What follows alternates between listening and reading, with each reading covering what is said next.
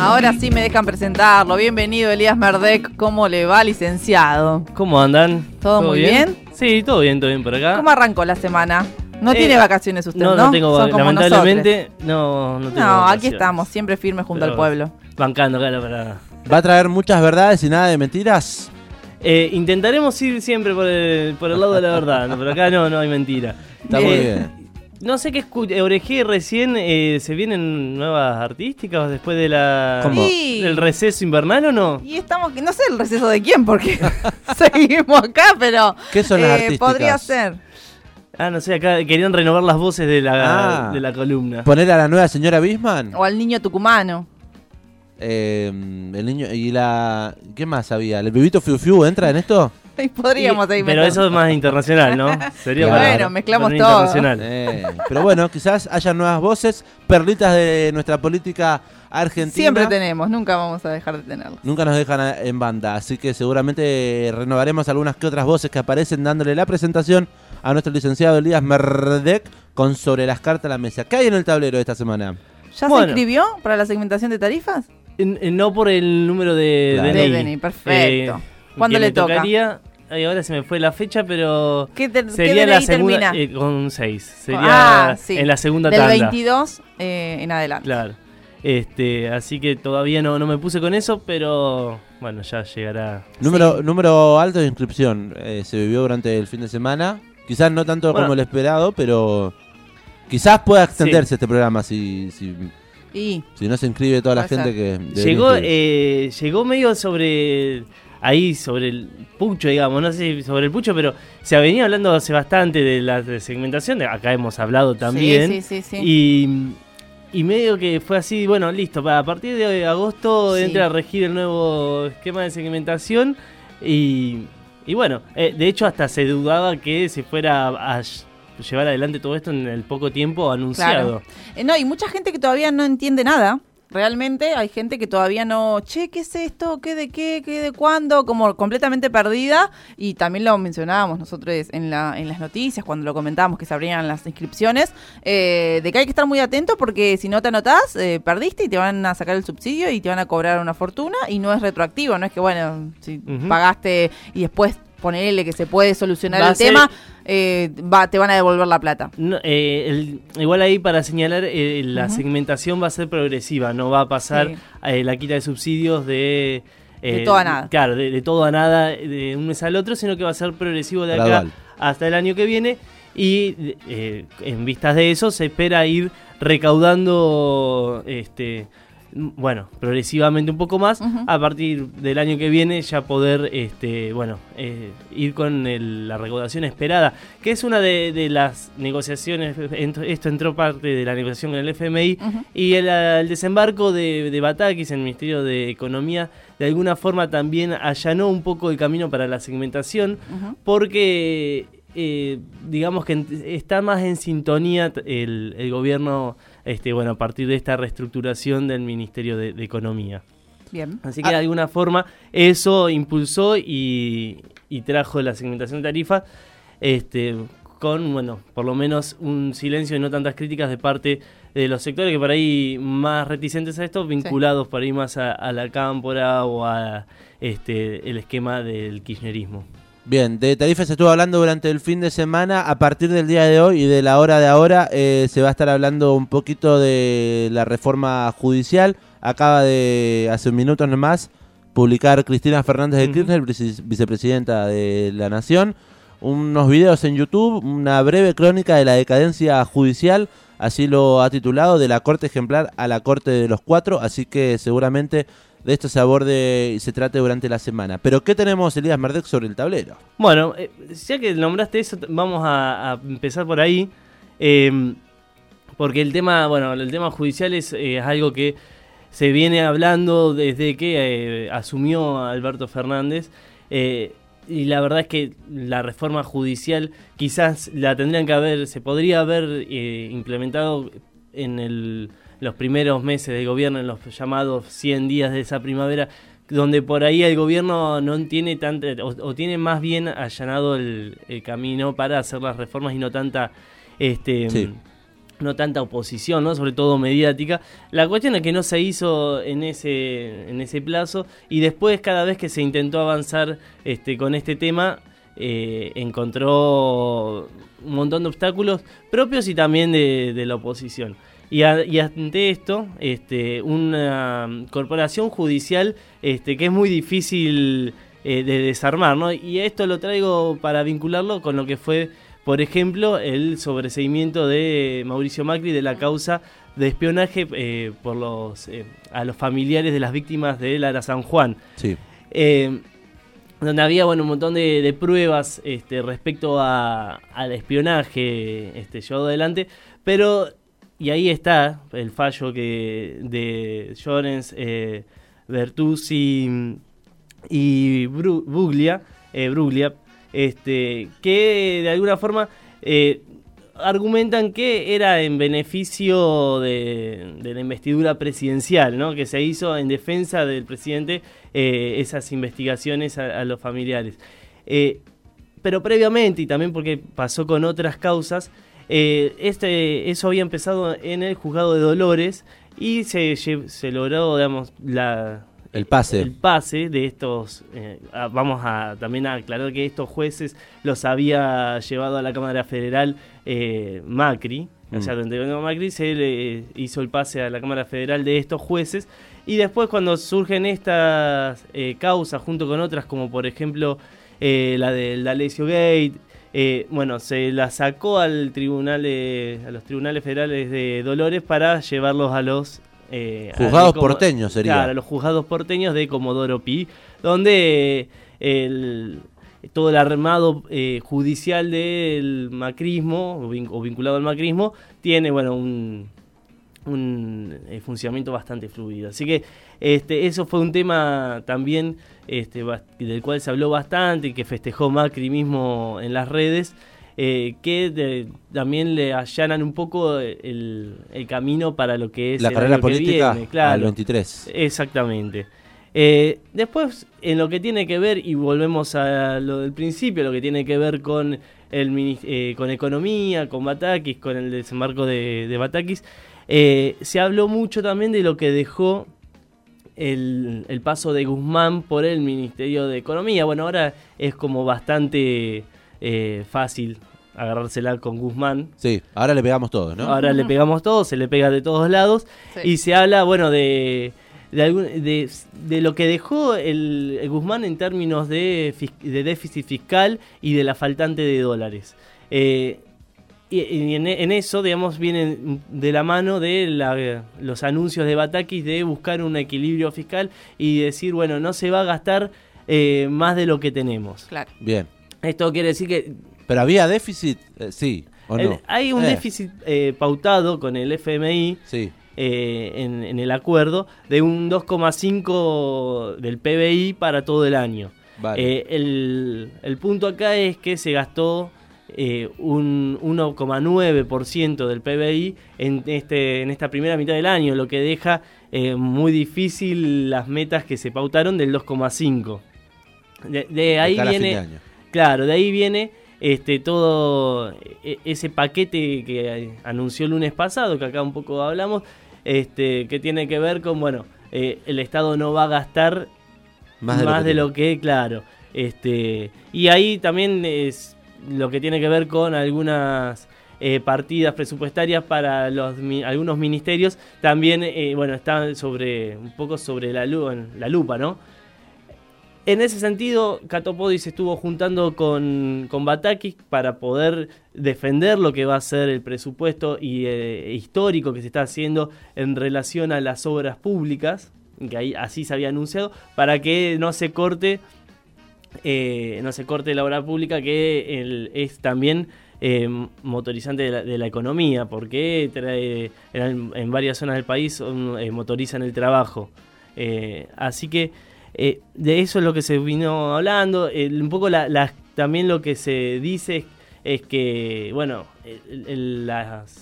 viene de la mano con las importaciones, este número grande del déficit fiscal, por el bueno, la guerra y el contexto internacional hace que lo- el gas natural licuado haya subido exponencialmente de precio. Y Eh, faltante de otros tantos recursos también, ¿no? Hablábamos del gasoil hace un par de semanas. y Bueno, claro. Este, eh, Todo de la mano. sobre todo lo que más eh, está impactando es el gas, eh, más en que estamos en época de invierno, Mm, claro. este, de época fría, eh, y se está, bueno, se, se necesita el, el gas, eh, y en ese caso pasó del 8, eh, 8 dólares eh, la medida de unidad de gas natural licuado a, bueno, está a 51 ahora. Y ahí se explica bastante lo que es el, en los dólares que se van en la importación de gas natural licuado. Situación fiscal en la República Argentina, un poco el pantallazo del Sí. cual estamos hablando. En ese sentido, eh, lo que se dice de ataque es que todos los dólares que hayan van a ir hacia la producción, a, a incentivar la producción. Y ahí la buena, no sé Ahí si la buena noticia, pero lo que cambia Sí. dentro del panorama eh, es eh, un la- trabajo más articulado entre los ministerios de Economía, de Desarrollo de. Desarrollo, claro, y el Banco Central. Eh, esto lo decía el presidente del Banco Central, Miguel Ángel Pelle, este fin de semana. he sido este, vicepresidente del Banco Central por, por mucho tiempo, entonces cuando uno trabaja con gente que tiene la misma experiencia que uno en, en su tarea eh, profesional, eh, se hace más fácil el, el diálogo y, y la capacidad de, de llegar a, a entendimientos. ¿no? E- Es muy difícil no advertir en esto que acaba de decir Miguel una crítica al ministro Guzmán. No, no es una crítica. Usted me preguntó si era mejor. Yo no digo que no haya habido coordinación ni entendimiento con Guzmán. Usted me preguntó si era mejor la relación con Basaki. Le digo sí, es mejor la relación con Basaki. De una diferencia que eh, puede parecer estilística, pero no es. Yo le pregunté si era mejor o igual. no, es mejor. Y ahí se ríe el señor Miguel Ángel Pese. Así es, eh, bueno. eh, Entrevista, entrevista en Radio 10 En Radio a 10. Iván Jaworowski, Así el fin de la metáfora. Exactamente. Bueno, donde decía esto, que, que él viene este, con un mejor funcionamiento o entendimiento eh, la relación entre las distintas carteras. Eh, a esto, y hablando de lo que tiene que ver, bueno, ju- justamente con la faltante de, de, de- de plata, ¿no? Eh, Paga la el plata. déficit. eh, también hay que, y en comparación al año pasado, hay que decir que se, se agotó lo que había sido eh, el, el aporte solidario de las grandes fortunas eh, que se había votado el año pasado, este, que implicó, bueno, este, un- eh, una retención de un porcentaje a las grandes fortunas y eso se, se usó para bueno para distintos eh, puntos entre- o sea para el desarrollo para pagar vacunas para mm, para distintos para el gasoducto de Néstor Kirchner fue, fue a parar a distintos lugares. Y a, y lo a diferencia de este año eh, están trabadas eh, algunas leyes, algunos proyectos Sí. que se habían presentado más o menos en la misma línea. Sí, recordemos que ese impuesto a las grandes riquezas era por única vez. Era por única Claro. vez, claro. Eh, y se, bueno, eh, fue un, un Se está número importante que ya, bueno, se agotó, ya se, se utilizó. Claro. Se está Este, buscando regu- regularizar un poco. Eh, y en- Se cubrieron esa las necesidades. se- en ese- claro, ahora lo que está pasando es que Vamos de salimos vuelta. de, de lo que es eh, una pandemia y el gasto que tiene que, que tuvo que afrontar el Estado para, para hacer frente a la pandemia y nos metemos en un contexto internacional eh, totalmente en contra, porque eh, con precios internacionales por las nubes, inflación en todo el mundo, incluso eh, en Estados Unidos. Totalmente. Eh, guerra entre Ucrania y Rusia. Y bueno, frente a ese contexto eh, se propuso, por ejemplo, bueno, la, la renta extraordinaria que había propuesto Guzmán Sí. eh, como uno de como uno de los proyectos. Otro fue el Fondo Nacional para el Pago al FMI, También. con la, con la plata fugada. Sí. Este, proyectos que, bueno, el de la renta extraordinaria ni se discutió no ni en comisiones eh, en el Congreso. No están los números dados para que ese proyecto se trate y. Y a la debilidad de debata. gobierno también, eh, por- eh, para que ninguno de los dos tenga como un buen este pronóstico, ¿no? De, de Claro. que, de que salga. De- Nadie el quiere poner la mano en el fuego. Claro, el, el Fondo Nacional para el Pago del FMI había se, se discutió en el Senado, pero en diputados tampoco dan los números. Este, así que eso está ahí empantanado.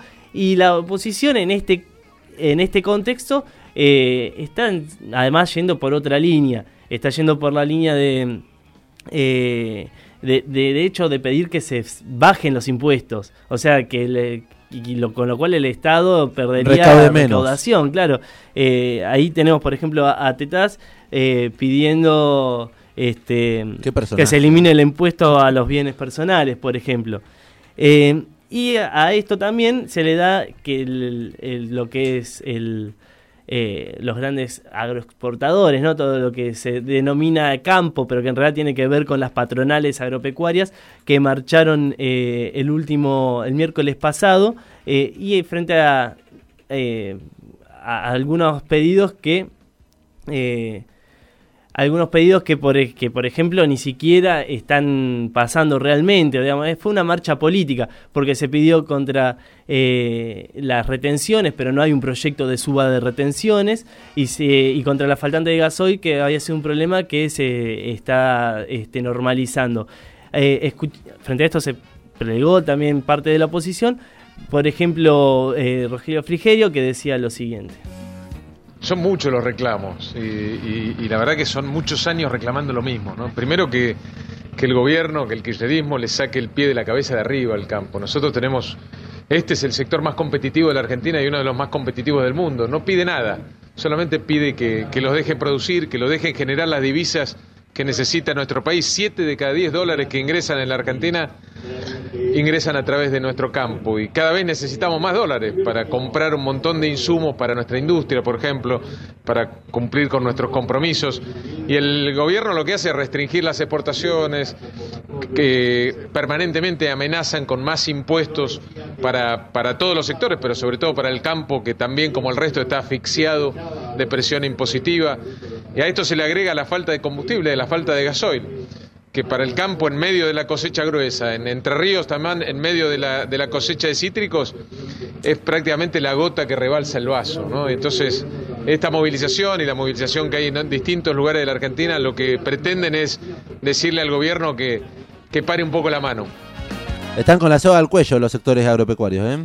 Eso, eh, en teoría, es lo que, es crimen, claro. Eh, pero quienes están con la soga al cuello este, son los sectores eh, frente a los cuales toda la última batería de medidas de, corte fiscalista este, despertó gran preocupación porque ven que los anuncios van en, esa, en ese sentido y no en el sentido de, este, de, resguardar un poco lo que es la situación ¿no? económica que, que padecen este, bueno, los trabajadores informales o, o, aquellos que están excluidos del, sistema formal de la economía, ¿no?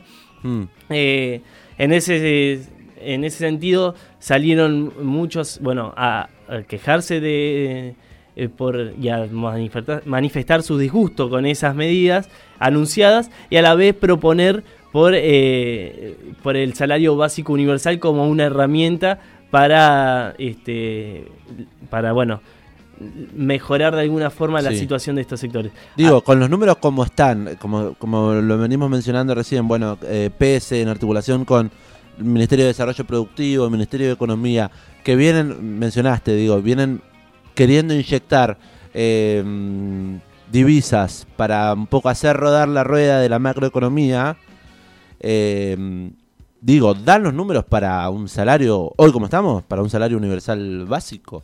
Este, y, esa es una discusión... Eh, Digo, porque En principio lo que se intenta hacer eh, y se viene diciendo desde el gobierno es, bueno, intentar calmar los mercados.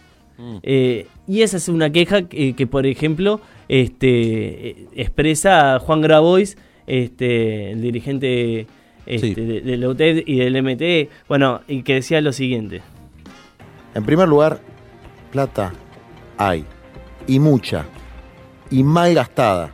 Además de, de Cerruti, que hizo cuentas muy rápidas y mágicamente dijo que no se podía hacer, lo cual, imagínate que en una coalición muy tensionada, a los que intentamos, humildemente, con errores, pero expresar los intereses de ciertos sectores castigados por la crisis, los que más perdieron, los que habían recuperado dos puntitos de la línea de pobreza, de- perdón, del porcentaje de pobreza y ahora los volvieron a perder.